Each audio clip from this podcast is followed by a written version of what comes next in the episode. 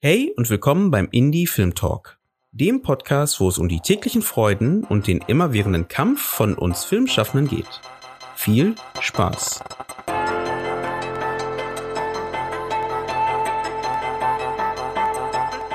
Diesen Podcast gibt es nur durch dich. Damit es noch lange Indie Film Talk Content gibt, ob als Podcast, Live-Event oder Fachartikel zu speziellen Themen rund um die Filmszene und das Filmschaffen, unterstütze uns mit einem Abo deiner Wahl bei Steady oder über PayPal. Den Link findest du in den Show Notes. Danke dir. Und jetzt viel Spaß mit einer neuen informativen Folge vom Indie Film Talk Podcast.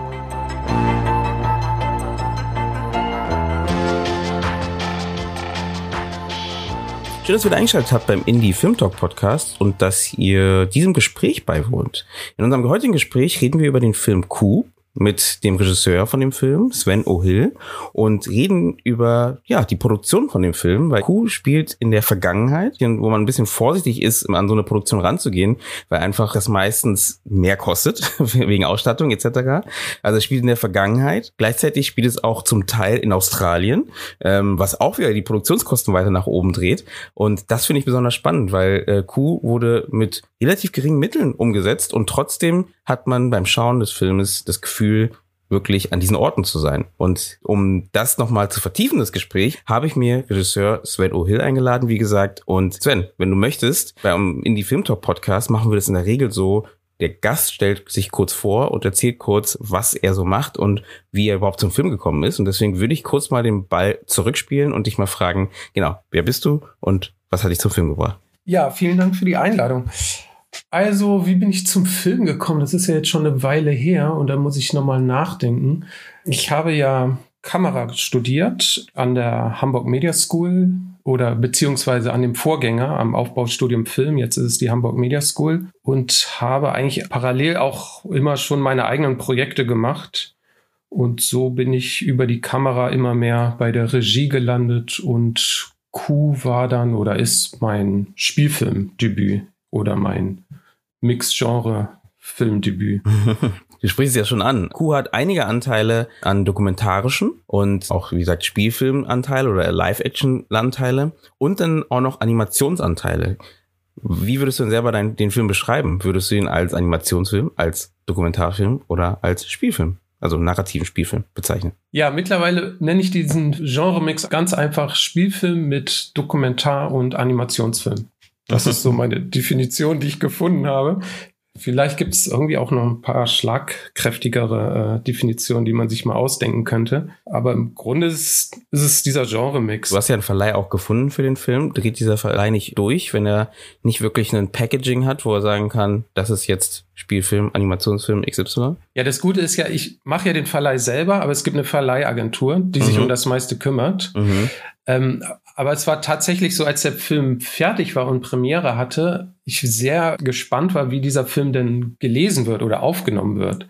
Und ich fand es doch interessant zu erleben, dass eigentlich ja ein Film erst durch sein Publikum lebendig wird. Und ich konnte das ganz schön bei den Hofer Filmtagen erleben. Und ja, ich habe dann einfach rückgefragt, was das denn eigentlich für ein Film ist, weil mich das auch interessiert hat. Ich konnte das zwar für mich definieren, aber ich, mir war nicht klar, wie das die Zuschauer aufnehmen. Und da gab es verschiedene Antworten. Manche haben gesagt, ah ja, so ein hybridartiger Spielfilm. Manche haben es Spielfilm genannt. Manche haben es Genre-Mix genannt. So gibt es jetzt, glaube ich, verschiedene Namen für dieses Genre. Mhm. Was, ja. Machst dein eigenes Genre aus, scheinbar.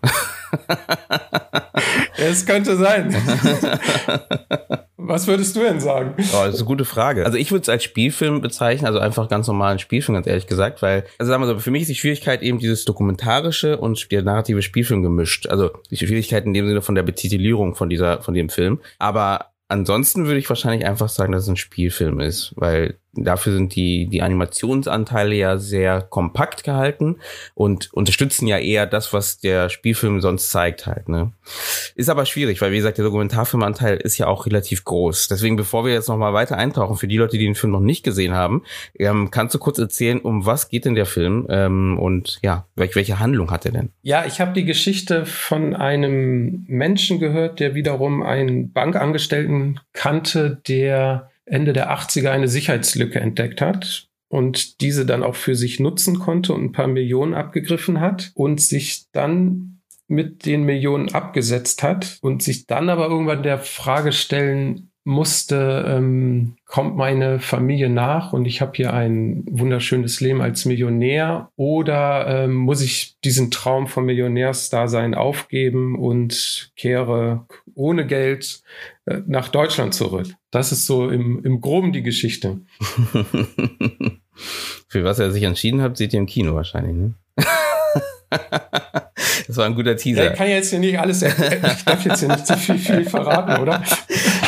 Das stimmt, nee, weil, weil die Folge kommt wahrscheinlich kurz vor dem Kinostart raus, deswegen macht es Sinn, das noch etwas im Dunkeln zu halten. Da wäre die sofortige Frage, die mir in den Kopf kommt, wie kommen die deine Geschichten denn zu dir? Weil das ist immer wieder eine spannende Geschichte, die ja aus dem Leben gegriffen, die ist echt, die gibt es auch, diese Person. Und wie findest du denn deine Geschichten? In dem Fall war es einfach Glück und Zufall. Ich kannte halt jeden, der, jemanden, der mir in Fragmenten das so wiedergeben konnte. Und darüber gab es einen Kontakt zu einem engeren Freund von unserer Hauptfigur. Und in dem Fall war es sehr einfach, also äh, diese Geschichte aufzufinden. Ich habe mich eher gewundert, dass es noch nichts dazu gab. Aber die Geschichte lag tatsächlich mehr oder weniger 30 Jahre herum und unsere Hauptfigur hat auch diese Geschichte mit sich getragen, herumgetragen und wollte die wahrscheinlich einfach mal in die Welt rauslassen und ähm, war dann auch schnell dabei, bei diesem Film mitzumachen. Genau, wie geht man da ran? Bist du dann, also nachdem du da irgendwie die Person, du hast ja gesagt über Ecken, das heißt, dann hast du die direkt angefragt und hast gesagt, du möchtest einen Film darüber machen oder war das eher so,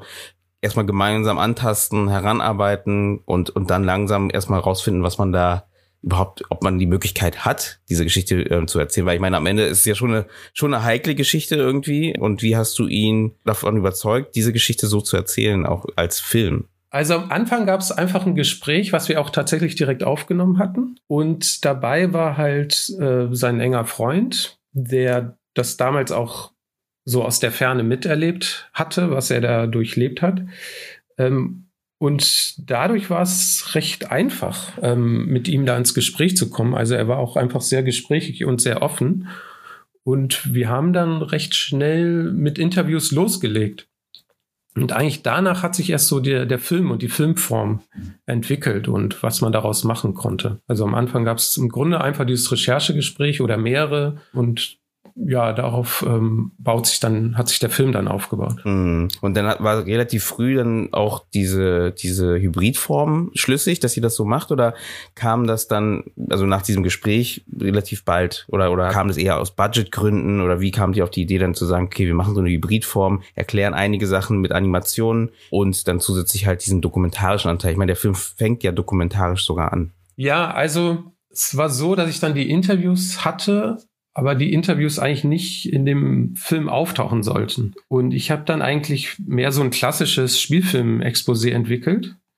Und irgendwie war die Geschichte ziemlich lahm, interessanterweise oder auch ja nicht so packend und vielleicht auch nicht so ganz äh, überzeugend. Und dann gab es einfach den Schritt, okay, es wird viel interessanter, wenn dieser Originalmensch auch in dem Film auftaucht. Und da entstand eigentlich die Idee, dass er als Erzähler und Interviewgeber die Zuschauer durch den, den Film führt. Und, und dadurch äh, wurde der Film auch lebendig und das Treatment wurde lebendig und das Drehbuch. Und ja, das ist eigentlich eine einfache Entscheidung, aber das hat diesen Film in, enorm nach vorne gebracht. Also in der Spielfilmform war das so ein bisschen so ein billiger Abklatsch von Oceans 11 und das mhm. wollte ich nicht unbedingt machen. Mhm. Oder der Versuch, mit wenig Mitteln einen Hollywood-Film zu kopieren und das war irgendwie der falsche Weg und ähm, also ich habe es auch manchmal während des Filmstudiums erwähnt, dass was man an dokumentarischen Material hatte und das versucht hat, dann einen Spielfilm zu bringen, dass dann eigentlich die Geschichten irgendwie auch flacher wurden und uninteressanter weil diese Charaktere nicht mehr so vielschichtig sind. Und das war eigentlich der Grund, ihn mit in diesen Film reinzunehmen. Und war er dann ständig Begleiter von dem Film oder war das dann doch eher so eine Art, äh, ihr macht euer Ding und ich gucke mir das Endprodukt an? Ja, ich glaube, ihm war auch nicht klar und mir ja auch nicht klar, was da am Ende bei rauskommt. Von daher war das, ähm, dass wir uns öfter getroffen haben und die Interviews gemacht haben. Und er ist ja dann auch losgezogen auf Weltumsegelung der war dann quasi auch aus der Welt und in der Zeit ist auch der Film weiter entstanden. Und genau, da steige ich auch gleich ein und sage, wie ging es denn weiter? Das heißt, du hast das Exposé geschrieben, ihr habt Förderung bekommen für das Projekt. Wo habt ihr Förderung bekommen und wie sind die Leute denn damit umgegangen, als es dann so wie gesagt, diese, diese, diese Hybridform ist. War das trotzdem einfach zu fördern oder war das komplizierter, weil einfach man nicht genau greifen konnte, in welche Richtung geht denn dieser Film? Ja, also gefördert wurde der Film vor allem von den kulturellen Filmförderungen aus verschiedenen Bundesländern mit kleineren Summen. Und da gab es eine große Offenheit. Wahrscheinlich auch, weil sie nicht unbedingt in so ein hohes Risiko gegangen sind, weil die, die Förderanteile halt es waren jetzt keine riesigen Summen. Und die fanden dann dieses Treatment doch sehr überzeugend und die Geschichte und unseren Protagonisten, unsere Hauptfigur sehr interessant. Und diese Mischform konnten sie sich äh, wohl doch auch vorstellen. Und äh, das ging dann relativ einfach tatsächlich, da ein Budget zusammenzukriegen.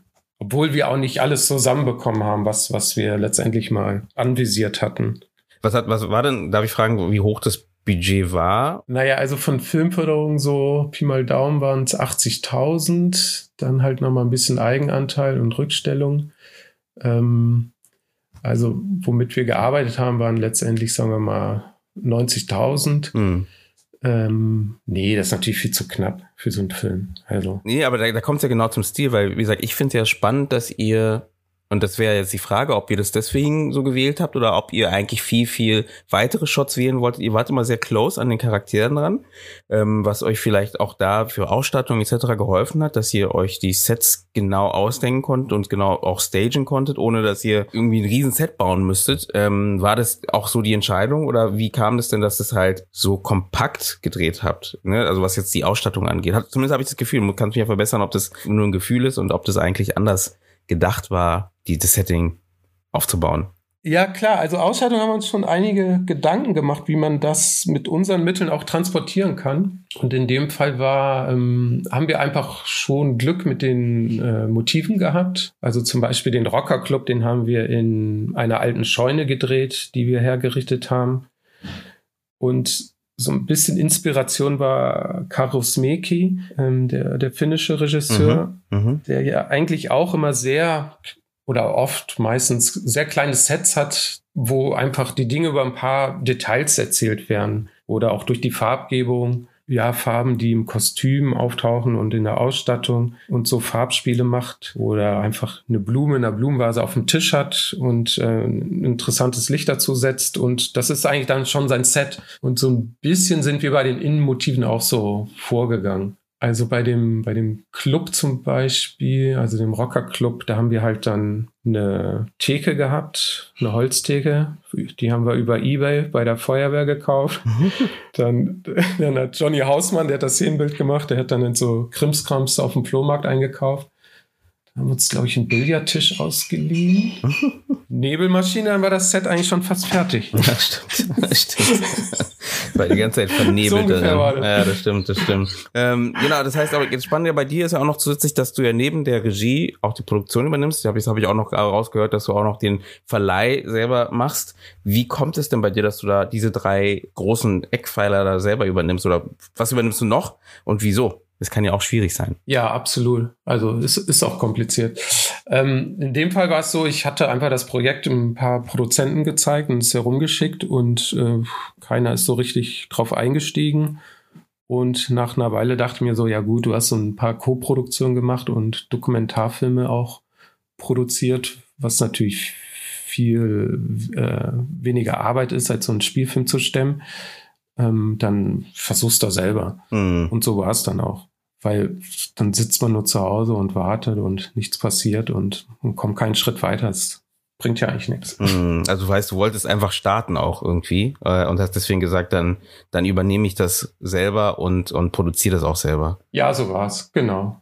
Genau, es war einfach auch dann die Lust loszulegen und natürlich auch ein bisschen der Gedanke, ähm, nicht zu wissen, was da am Ende bei rauskommt. Und so war das dann, glaube ich, auch einfacher zu handeln. Aber ich meine, du sagst nicht zu wissen, was da rauskommt, aber ihr wusstet ja schon, ich meine, ihr hattet ein Skript, ihr hattet die Idee, ihr hattet den, mm. den Charakter. Das heißt, ihr wusstet ja schon, in welche Richtung das geht. Also, ähm, was war denn da die, die Sorgen von den Produzentinnen? Ja, ich glaube, es gibt schon dann noch die Trennung, ist das ein Dokumentarfilm oder ein Spielfilm? Ähm, und wie stark die Anteile sind und wie man später den Film lesen wird, das konnten sie sich vielleicht nicht unbedingt vorstellen oder sind da nicht so in die Tiefe eingestiegen. Ich glaube, daran lag es einfach. Würdest du so einen Film dieser Art nochmal machen? Ja, eigentlich, also weil das auch so einen Spaß gemacht hat, ähm, die, diese verschiedenen Genres zusammenzubringen, zusammenzuwürfeln, ähm, habe ich jetzt, und der Film ja auch sehr, sehr gut ankam, habe ich oder bin dabei, eine Trilogie zu entwickeln und habe jetzt den zweiten Teil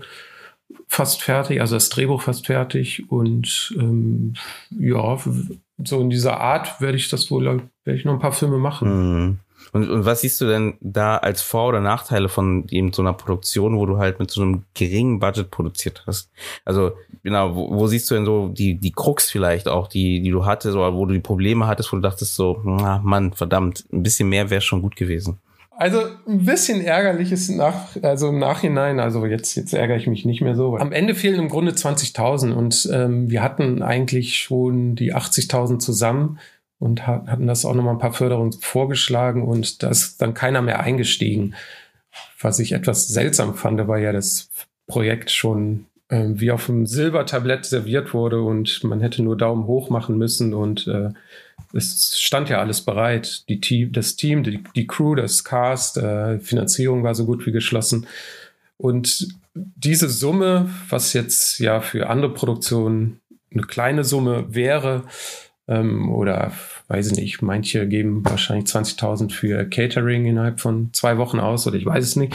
Ähm, die hat es natürlich ein bisschen schwieriger gemacht, äh, das so durchzuziehen und dann sind, glaube ich, auch ein, zwei Szenen rausgeflogen, was natürlich immer dann den Regisseurinnen und Regisseuren ein bisschen wehtut, äh, wenn man nicht alle Szenen so drehen kann. Ja, aber unterm Strich konnten wir den Film machen. Also. Und was, was sind denn so, was siehst du denn so als Vorteil von so einem Micro-Budget? Also, wo du denkst, das ist Micro-Budget ist, wie gesagt, kommt immer, ist ja immer so eine Auslegungssache, ob das jetzt ein Micro-Budget ist oder, äh, aber mhm. Äh, was siehst du denn da für Vorteile für Filmschaffende, mit so wenig Anführungsstrichen Geld zu arbeiten? Hat das Vorteile irgendwie, die du irgendwie jetzt so nach diesem Dreh geführt hast? Also ich kann auch was selber dazu sagen, aber erstmal kurz, du wolltest dich mal fragen, wo, wo du dachtest vielleicht auch, das ist äh, cool, dass wir so wenig haben. Ähm, ja, im Grunde habe ich nichts gegen Low Budget, aber ähm, man müsse quasi höher einsteigen. Also das ist jetzt so mein Resümee mhm. aus dieser Produktion. Und ich glaube, in den letzten vier, fünf Jahren hat sich schon auch nochmal der Markt verändert. Die, ja, unsere gesellschaftliche Situation hat sich verändert. Und ähm, ich denke, du findest auch keine Leute mehr, die für so ein kleines, äh, für so eine kleine Gage arbeiten mhm. wollen würden, was ja auch okay und korrekt ist. Und dementsprechend, glaube ich, wäre es viel interessanter, wenn man, ähm, sagen wir mal, von den Förderungen oder Geldgebern einen Rahmen schafft, wo man ein vertretbares Low Budget hat, womit man gleichzeitig auch die Freiheit dabei hat, den Film so zu machen, wie man ihn machen möchte. Also ohne, dass es formatiert wird oder irgendwie kompatibel gemacht werd, werden muss. Mm, mm. Und ähm, das ist so ein bisschen mein Resümee. Wir hatten einfach diese Freiheit, diesen Film so zu machen, wie wir wirklich wollten und auch die Zeit dazu. Und ich glaube, der ist jetzt auch so, wie er ist, weil wir diese, diese Freiheit und die Zeit hatten. Ähm, und ja, Geld, was fehlt, tut halt immer ein bisschen weh. Es ist ja genau so ein bisschen auch, was ich genau auch meinte. Also ich glaube auch, also mehr Budget sorgt ja auch für mehr Druck, ne? Also das darf man ja auch meistens nicht vergessen. Also und auch mehr vielleicht Zugeständnisse, die man halt vielleicht anderen Menschen oder anderen Institutionen halt, die man nachkommen muss. Und das macht's ja auch nicht unbedingt immer einfacher, ne? Kommt immer auf das Projekt an. Und das ist natürlich spannend. Die Frage ist natürlich, wenn du sagst, da sollte sich vielleicht strukturell was ändern, hast du da Gedanken dazu, in welche Richtung sich das vielleicht ändern sollte? Du hast gesagt, mehr Geld was heißt denn mehr Geld? Also ähm, gibt's da genau, weißt du, was ich meine? Also äh, das ist natürlich, vielleicht, vielleicht hast du ja schon da irgendwie mal auch ein bisschen gedacht, was was könnte sich denn da verändern? Das ist eben jung, jung oder dem Nachwuchs, egal, mit dem Nachwuchs natürlich nicht Alter gemeint, ne? Nachwuchs ist jetzt hier mhm. eben äh, erster, zweiter und dritter äh, Langfilm gedacht, ähm, einfach unterstützt, bessere Filme machen zu können. Ja, also was ich ja machen würde, oder was mein Vorschlag wäre, ich, ich würde einfach mal tatsächlich so ein Slot oder ein Programm bei den Filmförderungen aufmachen, der sich German Independent nennt oder Neuer deutscher Film oder der wilde deutsche Film oder kann man sich ja noch äh, mhm. Labels überlegen, wo sich auch vielleicht Länderförderung zusammentun und sagen, ähm, wir geben jetzt pro Film 200.000 rein, dann braucht man vielleicht drei bis vier Förderungen. Es muss nicht unbedingt von vornherein ein Sender dabei sein, weil da sowieso die Sendeplätze sehr limitiert sind.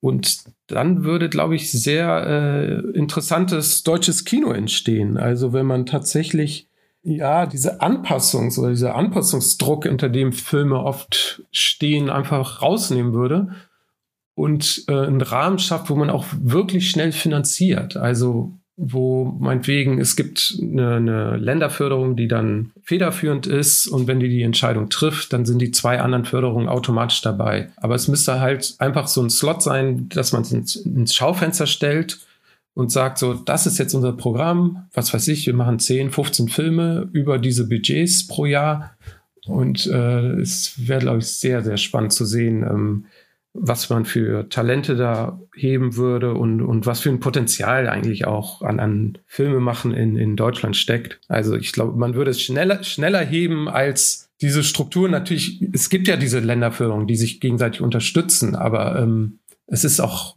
irgendwie immer so ein bisschen so ein Zufallsspiel, weißt du? Die eine sagt so, ja, machen wir, die andere sagt so, nee, da fehlt uns zu, zu, zu viel von, von irgendwie Außenmotiven in unserem Bundesland und die Dritten sagen so, ach, wir brauchen aber 150 Prozent Fördereffekt. Also, ja, ich, ich meine, es ist nicht schlecht, unser Fördersystem, aber es ist auch nicht mehr ganz zeitgemäß.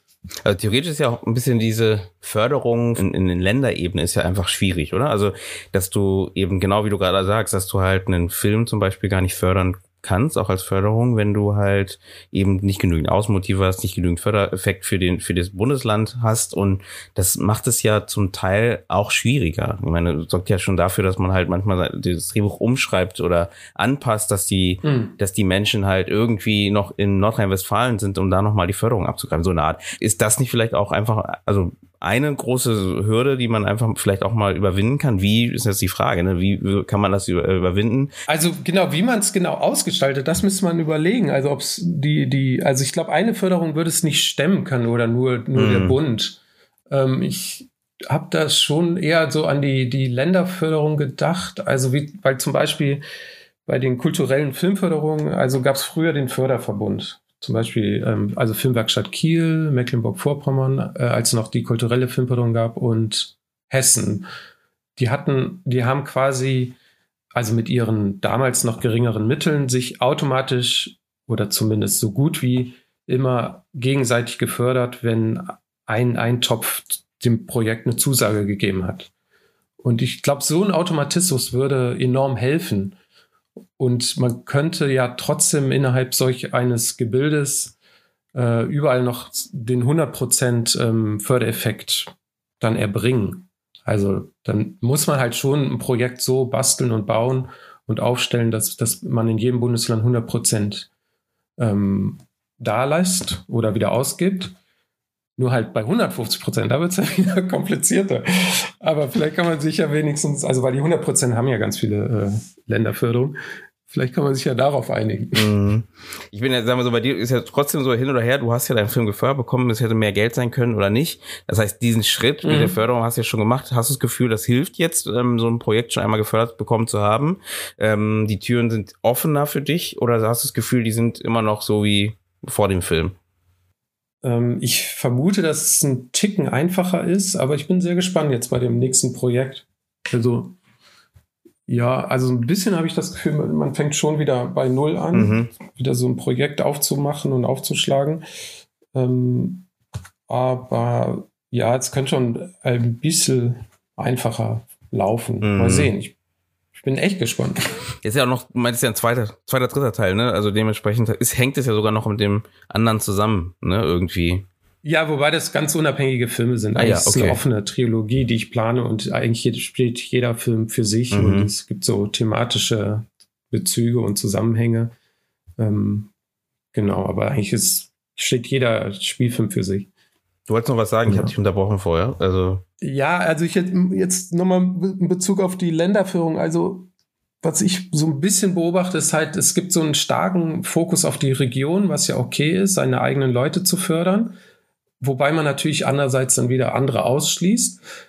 Und der, das, die zweite Säule ist, glaube ich, irgendwie immer dicke Produktionen in das Bundesland zu holen, damit da möglichst viel Geld bleibt. Und das ist natürlich auch eine schöne Außenwirksamkeit und so weiter und so fort. Und ich glaube, man braucht als dritte Säule wirklich, ähm, dass man einfach bundesweiter denkt, dass, dass man einfach mehr Automatismen hat. Und also bei mir war es so, wenn du mal überlegst, haben letztendlich rund 100 Juroren haben halt diesen Film mitentschieden, die in den Filmjurys saßen. Und ja, und warum tun sich nicht drei, vier Filmförderungen zusammen, was weiß ich, Filmförderung Nord, Filmförderung Süd, äh, verschiedene. Und dann gibt's eine Federführende für ein Jahr und ähm, die entscheidet dann und die anderen geben mit ihr Geld rein.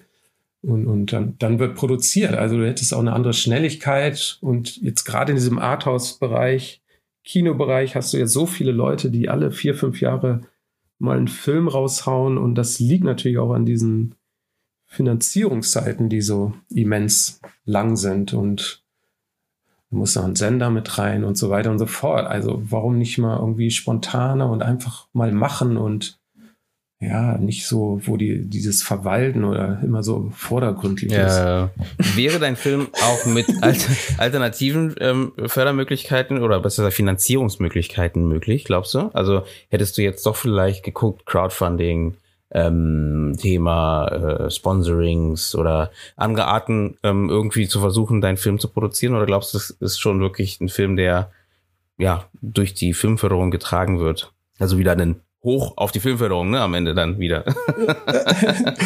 ja, ja, klar. Andererseits haben wir schon ein ganz gutes Fördersystem, aber ich glaube, man kann es besser machen mhm. und ähm, auch nachhaltiger und, und ähm, niedrigschwelliger und, und so, dass das einfach, es gibt bestimmt hier noch viele, viele Talente, die einfach viel schneller ihren Film machen könnten, ohne dass sie jetzt irgendwelche dicken Produktionsfirmen im Rücken haben, sondern einfach loslegen können. Und ich glaube, darum geht's. Es ist, wird einem immer, auch auf der Filmschule wurde einem schon so vermittelt, dass es so unglaublich kompliziert ist, was es ja ist. Äh, und warum entschlackt man das nicht mal ein bisschen? Mm. Ja, ja. Das Aber okay, ich glaube, das Problem haben alle. Das, ja, das, das definitiv. Das definitiv. Ich glaube, das ist, das geht durch die, durch die Bank weg, ähm, hat das jeder. Und ich glaube, eine Lösung gibt es noch nicht wirklich, aber ich glaube, es ist wichtig, darüber nachzudenken, so wie du gerade sagst. Ne? Also wichtig darüber nachzudenken, was könnte man machen, um das Ganze schneller zu machen. Ich meine, wir haben jetzt gar nicht darüber gesprochen, dass ja zum Beispiel auch ein großes Problem ist, ist halt einfach diese Einreichzeit ne, dass du halt einfach immer wieder oder die die die Entscheidungszeit, ne, dass du halt ähm, äh, du hast was auch immer zwei Deadlines manchmal im Jahr maximal, vielleicht ist aber auch nur eine Deadline, wo du einreichen kannst und äh, danach musst du theoretisch gesehen ein Jahr warten, wenn es nicht klappt, ne? Und da das das sorgt jetzt auch nicht für einen schnellen kreativen äh, äh, Fluss, ne, sondern es sorgt auch dafür, dass halt Projekte liegen bleiben, vielleicht sogar dann gar nicht gemacht werden oder andere Projekte dann äh, dadurch gemacht werden, vielleicht sogar aber trotzdem irgendwie die ein tolles Projekt vielleicht was da liegt, einfach nie das Licht der Welt erblickt, also zumindest auf der Leinwand. Und äh, da glaube ich auch, dass da so ein fließender Übergang, ne, das gibt ja auch da diese Modelle, dass man eben äh, immer einreichen kann und immer alle paar Monate ähm, das Gremium zusammensitzt mit den mit den Einreichungen und dann halt ein Ergebnis ausgibt und das wäre vielleicht eine Möglichkeit, um einfach auch hier wieder ein bisschen mehr Kontinuität und ein bisschen mehr ja, mehr Projekte halt ans Licht zu fördern halt, ne? Da, wie gesagt, darüber haben wir noch gar nicht gesprochen, aber ich, ich glaube, das ist auch noch ein ganz großer Faktor, der für Newcomer auch sehr schwierig ist, irgendwie da Fuß zu fassen. Was wären denn von dir, um daraus eine Frage zu machen, ähm, Learnings, die du jetzt aus diesem Projekt mitnimmst, also ganz konkrete Learnings, die du mitnimmst, die du vielleicht beim nächsten Projekt anders machen würdest? Naja, klar, die Erkenntnis ist, dass man einfach ein, ein höheres Budget braucht, benötigt. Ähm, da bin ich gespannt, ob, ob das gelingt beim, beim nächsten Mal. Ähm, und natürlich waren wir teammäßig auch ja jetzt vor allem in der Nachbereitung des Projekts einfach unterbesetzt, also weil, weil einfach keine Gagen mehr möglich waren zu zahlen. Und äh, meine Erkenntnis ist, ich mache auf jeden Fall keinen Film mehr ohne Filmgeschäftsführung, weil das hat unsere Produktionsleiterin mitgemacht, die hat das auch gut gemacht. Äh, aber es gibt dann quasi mit äh, Drehschluss noch so viel Papierkram, mm. das ist wirklich immens. Also ziemlich banale Erkenntnis. Wurde mir aber vorher schon zugeraten, aber wir hatten einfach kein Geld für diese Position. Äh, Die wurde ration, äh, wegrationalisiert sofort. ja, so ist es. Genau. Wurde in Kostüme gesteckt. Ähm, Was ja auch eigentlich gut ist. Nee, die Erkenntnis ist, glaube ich, wirklich faire, faire Bedingungen zu schaffen, ähm, auch äh, für Filme, die meinetwegen ohne Sender entstehen und zumindest Budgets so organisiert in den Filmförderungen, dass, dass das irgendwie redlich ist, dass es irgendwie vernünftig ist. Also klar, ich denke schon, du kannst äh, einen Low-Budget-Film machen mit wirklich wenig Geld. Du kannst versuchen und ähm, du kannst natürlich Leute dafür gewinnen und so weiter. Und das, das passiert ja auch und das, das ist ja auch richtig so. Und jeder Filmemacher, Macherin hat ja mal so angefangen. Ähm, der Punkt ist so ein bisschen, was deine Lebensumstände sind. Also als Student musst du natürlich irgendwie weniger Kohle verdienen. Mhm.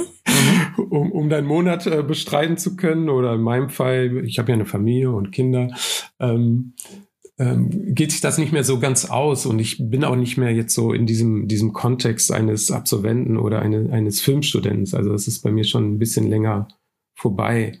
Und die Leute, die ich kenne, nee, nicht unbedingt, aber ähm, ja, die wollen oder müssen oder sollten doch auch etwas äh, äh, Geld verdienen, um ihren, Lebens, um ihren Lebensunterhalt bestreiten zu können. Mhm, mh. So, das, das sind halt einfach die Lebenswirklichkeiten, ne? Und wie du das dann löst, je nach Projekt, ähm, muss, dann, muss, muss man dann sehen. Aber ich habe zum Beispiel in Hof, habe hab ich auch eine Regisseurin kennengelernt. Ich glaube, sie hat mit, sie hatte 20.000 Drehbuchförderung erhalten, hat das Drehbuch geschrieben und von den 20.000 Spielfilm gedreht. Mhm. Das geht halt auch. Mhm, mh.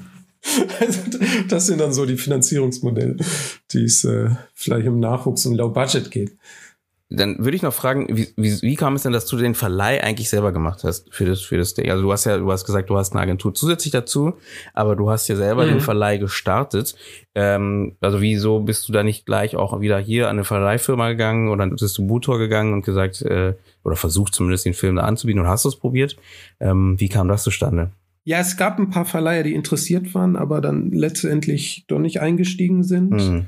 Und ähm, dann, also im Dokumentarfilm oder auch im Spielfilm gibt es ja öfter das Modell, dass die Produktionsfirma dann den Verleih macht, aber eine Agentur mhm. hat, die äh, im Grunde alles weitere organisiert. Also ohne die Agentur, das ist im Film, ähm, würde ich das auch nicht machen. Also, weil da habe ich nicht das Know-how zu und die Kontakte nicht und wie ich sowas aufsetze. Aber mit ähm, Finanzierung kenne ich mich mittlerweile so halbwegs aus und darum habe ich mich hauptsächlich gekümmert und äh, habe das jetzt genau schiebt das Ganze mit an und bin natürlich auch in diese ganze Organisation des Verleihs involviert, aber ganz viel macht auch im Film die das seit 20 Jahren macht. Mm. Ja, cool.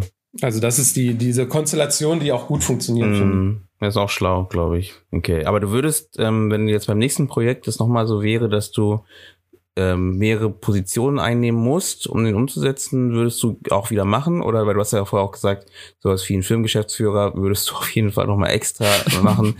würdest du das so nochmal machen? Oder war das dann doch schon happig? Äh, also ich habe aus eigener Erfahrung habe ich das Gefühl, Produktion und Regie zu machen, wenn es nicht sein muss, sollte man schon trennen, weil ich glaube, das ist auch ein, es kann eine konstruktive Zusammenarbeit sein, ne? wenn man halt eben der eine achtet auf das Budgetäre und die Planung und die, die andere Person achtet eher eben auf das Kreative, ähm, dass man da so ein, so ein, wie sagt man, so ein Tauziehen hat, ne? Und versucht dann halt irgendwie den, diesen, den Strick in der Mitte zu halten.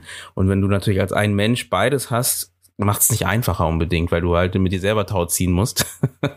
ähm, und äh, das würdest du auch gerne, das würdest du auch wiederholen oder hast du das Gefühl, das würdest du auch super gerne irgendwie oder abgeben, weil du auch da die Schwierigkeiten, Schwierigkeiten gesehen hast? Nee, ich könnte das schon beides äh, zusammen machen. Also es ist auch so, ich habe natürlich auch einen sehr guten Produktionsstab gehabt ähm, während der Spielfilmdrehtage und ähm, vom, vom Ablauf in der Organisation lief das schon alles sehr gut. Ähm, es war letztendlich einfach dieses knappe Budget, was es, okay, das Budget ist immer knapp, aber es ist die Frage, auf welchem Level es knapp ist äh, und etwas schmerzt.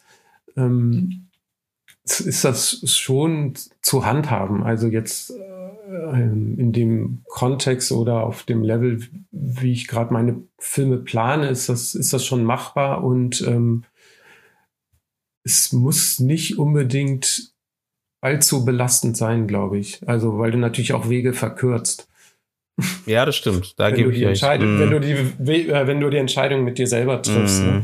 Ja, da gebe ich dir recht. Das ja. stimmt. Mm. Ich bin da offen. Es, es muss halt auch passen. So, also ähm, ich finde es halt auch schwierig, äh, Produzenten das Produzieren zu überlassen, aber im Grunde kriegt er nur das gleiche Budget zusammen. Also wenn es jetzt Prozent, Produzent gibt, der sagt so, hier sind zwei Millionen, die kriege ich ganz locker zusammen, dann ähm, ist das natürlich äh, eine ganz andere Sache. Ganz andere Verhandlungsmasse oder wie will man sagen? Mm. Wir kommen ja langsam zum Schluss und dementsprechend ähm, wäre nochmal die Frage, gibt es denn bei der Produktion eine spannende, lustige Anekdote, die dir passiert ist, die du gerne mit uns teilen möchtest? Naja, ganz amüsant war eigentlich, äh, es gibt diese Strandszene, die zwei, unsere zwei Hauptdarsteller stehen am Strand, an einem einsamen Strand das haben wir aber gedreht bei einem total vollen Sommerstrand. äh, und es war insofern ganz lustig. Wir waren auf Motivtour und haben uns diesen Strand angeguckt und der war sehr schön und einsam und leer. Haben aber das Datum des, der Sommerferien vergessen. Mhm. Und natürlich gibt es auch viele Menschen, die in Deutschland äh, Sommerferien machen.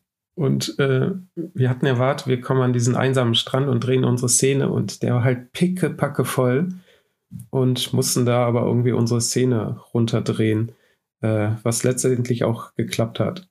aber es war sehr absurd. Es klingt nach sehr viel Zeit, weil immer wieder jemand durchläuft oder irgendjemand noch äh, vorbeischwimmt oder sowas.